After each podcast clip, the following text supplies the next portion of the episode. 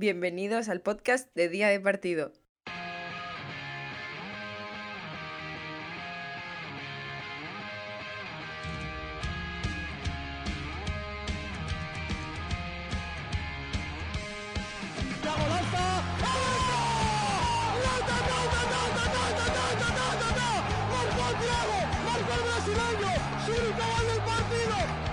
avec euh, Toby. en pleine lucarne du commandant Luc Toby. Oh.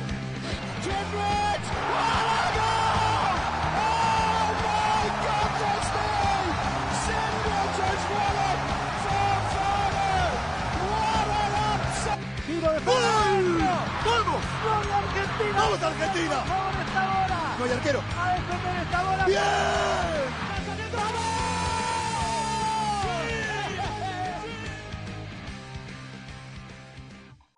Hola a todos y bienvenidos un día más a Día de Partido, este podcast de balonmano.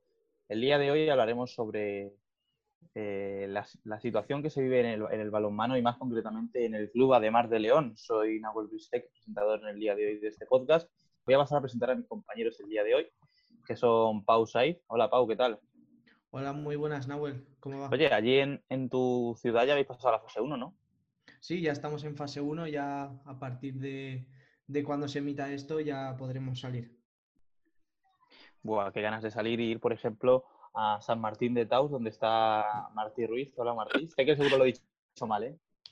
Buenas, ¿qué tal? Aquí ya no sé ni, qué, ni en qué fase estoy yo, la verdad. Sí, 0, 0,5, 1. Pero bueno, la verdad que aquí en San Martín de Tous todo, todo muy bien. Ese- lo siento por la pronunciación de- del nombre. Es que no- Tranquilo, algún día, algún día lo conseguiremos, Nahuel. algún día lo, lo- lo conseguiré. Ese día, yo creo que ese día será el día que a nuestro compañero Salva Rosellón no le, no le vaya mal la conexión, ni a él ni a mí. Hola Salva, ¿estás ahí? Hola, sí, sí, estoy aquí. De momento la conexión agu- aguanta. Esperemos que siga así lo que queda de podcast. Esperemos, esperemos, porque hoy vamos a venimos con un podcast, como ya he dicho, muy interesante porque hablaremos sobre lo que ha ocurrido en la situación en la de Mar de León, que si no me equivoco, ha hablado el presidente, Cayetano Franco, y sobre el despido de eh, el entrenador del segundo de la de Mar que es un, un clásico, como es Juan García Locerana, o mejor conocido como Juanín. Eh, Pau, ¿me puedes decir más o menos qué ha pasado en, en el Club de León? Pues sí, eh, todo comenzó un poco eh, sin venir a cuento, ya que primero supuso el, el despido de- del entrenador, como tú has dicho, del, del equipo filial. Y, y además el presidente hizo unas declaraciones en F donde recriminaba la actitud del extremo eh, de cara ya no solo si, a su equipo, sino también hacia, hacia la temporada y hacia el club unas, unas declaraciones que eh, Juanín también respondió y que hoy queremos comentar porque la verdad es que son bastante polémicas. declaraciones también las que hizo el, el que en su día fue el mejor extremo. Dichas declaraciones, eh, salva las tienes. Sí, a ver, lo que dice Juanín es que él el contrato, si no, si ninguna de las dos partes decía lo contrario, se renovaba automáticamente por una temporada más. Entonces, eh, lo que cuenta Juanín es que un viernes le llega un WhatsApp y se le dice que ya no se va a continuar, no se cuenta con él para entrenar ni al infantil ni al segundo equipo. Y lo que dice él que considera un, un ataque hacia, hacia su persona es lo que dice el, el- presidente del club, de que para que no se puede vivir de rentas, que no se puede vivir de lo que haya hecho en la pista, sino que se tiene que trabajar en, en los banquillos también como un entrenador. Entonces, eso es lo que eso es lo que le choca a Juanín y lo que no ve normal. Mm, Vamos a, ya que has dado tú el hincapié para ent- adentrarnos en esas declaraciones que dio el presidente del club en, en F, como ya ha dicho Pau. eh, si queréis os leo lo que más me destacó a mí, que es más o menos lo que estabas diciendo tú, Salva, que leo textual. Entiendo que se puede haber sido el mejor extremo del mundo, pero eso no da pie a que no se trabaje cuando se es técnico, como lo hace el resto. Son unas declaraciones muy duras que hace el, maxi, el mandatario de- del club. Y Martí, ¿a ti qué fue lo que más te llamó de todo lo que, lo que comentó el presidente? Pues eh, no sé, aquí tiene que haber algún tema detrás que, que no han comentado ninguno de los dos, algún malestar desconocido, porque tanto a nivel de club como personal del presidente no tiene ningún sentido pues despreciar de esta manera a un jugador que para muchísimos es un, un emblema, una leyenda. Eh, Juanín es eh, futuro, eh, presente y pasado de balonmano. Entonces, no sé, atacar así a, la estrella de tu club no lo acabo de entender. Tampoco lo comparto. Puedes hacerlo de muchas maneras. Pues, puedes decir, pues no estaba, eh, no, estaba cumpliendo los objetivos pues, que teníamos pactado. No sé, tratarlo de una manera pues que no afecte la imagen de tu club, la imagen del presidente y la, imagen del entrenador, exjugador. Entonces, no sé, lo veo un poco rebuscado y raro, la verdad. Sí, al fin y al cabo no se puede, lo que habías comentado tú, que no se puede echar a alguien que ha sido leyenda de tu club por, por un motivo el cual claro, no es... Claro, es que también, Nahuel, perdona, también es que es un jugador que le ha retirado la camiseta en el Palacio de Deportes de León, que no es uno que pasó dos años, ¿sabes qué te quiero decir? Que le hicieron un homenaje, que allí es... Eh, tú dices Juan García en León y todo el mundo sabe quién es. Entonces, no sé, me parece un poco raro. Y exacto, como dijo el, como dijo el presidente, no es por los eh, por la situación del club, mm, porque lleva una mala racha o creo que eran seis victorias las que conseguía las que consiguió el equipo B hasta el parón. Fue por un motivo extradeportivo, pero yo no entiendo cómo se puede pasar de lo que está diciendo tú, de amar tanto, amar entre comillas, a un jugador a despreciarlo de tal forma. No sé qué te parece a ti. Salva, sí, dime. Es, lo que está diciendo, parece que sea un tema más personal que deportivo, porque también hace unas declaraciones echándole en cara a Juanín que se fuera, que hubiera haberlo ido a buscar dos veces a Barcelona y que antes de volver a, León se fuera a Logroño a jugar. Entonces, lo que da a entender con esas declaraciones es que es un tema personal que no se ha sabido gestionar eh, de puertas para adentro y al final ha estallado y la verdad que no es un plato de buen gusto para el aficionado porque un un extremo tan importante como Juanín que tenga problemas en un club en el que del que sale que de la casa entonces no, no es algo muy bonito de ver la verdad.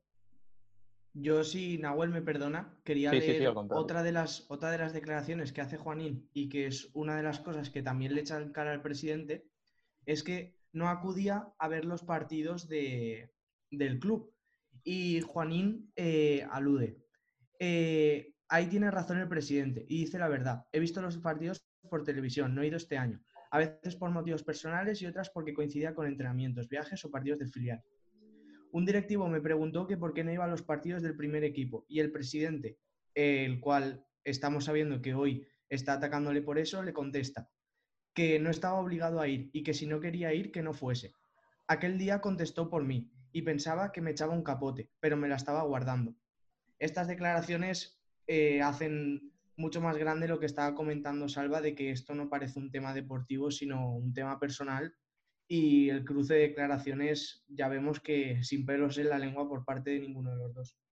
si no recuerdo mal también, eh, Juanín se guarda la opción de, ir hasta, hasta el final del asunto, si no mm. recuerdo mal. Sí, es que al final han habido declaraciones muy fuertes porque están atacando a, la figura de Juanín como entrenador porque lo están dejando como una persona que no trabaja, no se prepara los entrenamientos, no cumple con lo pactado porque también le echan cara al presidente que no hace tecnificaciones con los extremos del primer equipo. Entonces, todo eso supongo que estaría firmado y ahí está, el, el presidente está haciendo declaraciones y acusaciones muy fuertes. Pero es lo que decía Pau, si tú estás entrenando al equipo B si tienes que hacer viajes o tienes que hacer lo que sea, a ti no te obligan, a menos que esté firmado en un contrato, no te obliga a ir a los partidos del primer equipo.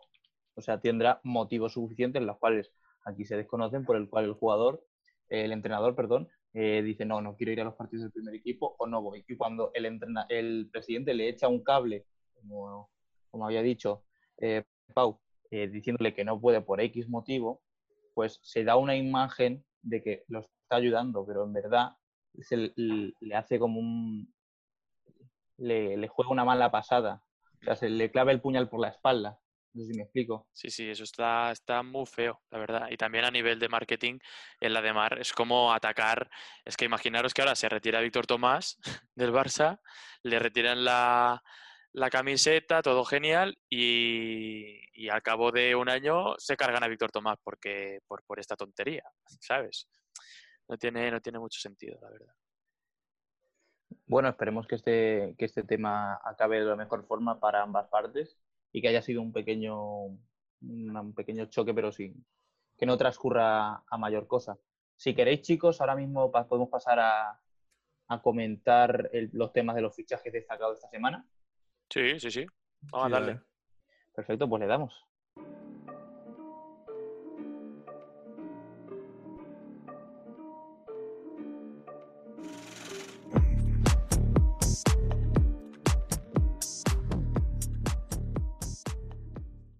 Bueno, vamos con la sección de fichajes de cada semana. En la, edición de hoy vamos a traer fichajes eh, destacados porque nos han llamado la curiosidad, como por ejemplo el de Mizuke que nos va a contar Pau. Pues sí, el equipo canario que ha, fichado a una jugadora japonesa, la primera en, la historia del club, y que llega para jugar como primera línea. Una jugadora muy versátil que puede jugar en las tres posiciones de primera línea y bueno, eh, desconocida prácticamente por todos porque nadie le seguía mucho la pista porque jugaba en, Japón, en el equipo Mie Violet Iris. ¿Cómo, y bueno, en el Mie Violet Iris, equipo que, que ha no me Suena ese. No, a mí tampoco, la verdad. Eh, tres años consecutivos, cuarto en su, en su liga. la japonesa, según aluden en las entrevistas, dice que, que viene a España sobre todo para intentar eh, ganarse un hueco en su, en su selección. Lo que yo pregunto es, eh, ¿el, nivel que hay en Japón se compara con el nivel que hay en España de balonmano? Lo dejo sobre la mesa. Ojo, ojo que hay muchas ligas que os sorprenderían, porque he visto equipos de Taiwán, de la China, que a veces dices, ¿de dónde ha salido este equipazo? Y sale de un sitio que, que ni te puedes llegar a imaginar, ¿eh? estas cosas pasan. Y hay jugadores que, no están en ligas potentes, pero que también son, son interesantes. Claro, y además siempre se ve cuando llegan los Juegos Olímpicos que los países asiáticos trabajan mucho el deporte en, todas sus facetas y por qué no, siempre puede salir alguna que otra jugadora que, rompa la balanza y que sea mucho mejor de lo que creemos. También lo que decía Pau, que, que, ha dicho que es la primera jugadora japonesa, ¿no? Que juega en el Rokasa. Mm. Sí. ¿Y, y, de la liga? De la liga no lo sé, no me voy a atrever a decir que sí, pero... que no me suena a mí. Tampoco estaría muy descabellado pensar eso. También tenemos otro nuevo fichaje, el, que nos va a comentar Salva. Salva, eh, sorpréndeme. Pues el fichaje que os traigo yo hoy es el de Delcio Pina por el Logroño, el joven jugador caboverdiano de 28 años que militaba en el Maya portugués, juega de lateral izquierdo y sorprende porque después de todas las bajas que ha anunciado el Logroño, como la de Sergei Hernández, la de Lazar Cookies, la de James Scott, que fue hace unos, unos pocos días, sorprende que el primer fichaje que anuncien sea de, del jugador caboverdiano. Esperemos que le dé los goles que necesita el conjunto de La Rioja y que juegue su mejor nivel aquí en España. ¿Su viene procedente de qué equipo? Del Maya portugués. Del Maya portugués. Me lo apunto. Finalmente, eh, Martí, ¿qué pasa en un club de Castilla-La Mancha? Hemos sabido que esta semana el balomano Cuavi Guadalajara ha fichado a un central italiano. Estoy hablando de Giacomo Sabini, que es procedente del Casano eh, bueno, un equipo que juega en la Serie A, en la primera división. Y bueno, eh, este jugador viene, viene con un nivel muy fuerte, ya que eh, jugó en las categorías inferiores de Bolonia y luego ya pasó, bueno, fichó por el, por el Casano y, debutó en, con 17 años en la primera división. Entonces, pues seguro que es un, que es un jugador bueno, que tiene nivel y que ha jugado en todas las categorías inferiores de, de Italia, desde la sub-16 hasta el primer equipo. El primer fichaje del Guadalajara en lo que llamamos de, año, ¿no? Sí, sí. Están a punto de anunciar un segundo fichaje, pero hasta mañana no sabremos qué pivote argentino fichan. Uf, me lo dejas ahí con. Sí, no, porque en redes sociales están, lo están anunciando, pero no, no comunican el fichaje y hasta mañana no lo sabremos. Pues estaremos pendientes mañana de las redes sociales del Guadalajara. Pasamos con la sección de Salva, la sección del semáforo.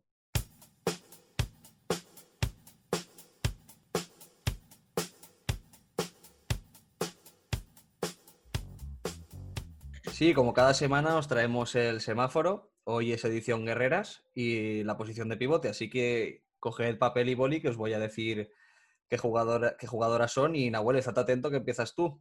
Venga. Las que he traído hoy han sido Ainhoa Fernández, la pivote del Zuazo, El Cesario, la pivote del Vera Vera jovencísima que es internacional con las guerreras, y Paula García que está jugando en Rumanía. Empezamos contigo, Nahuel.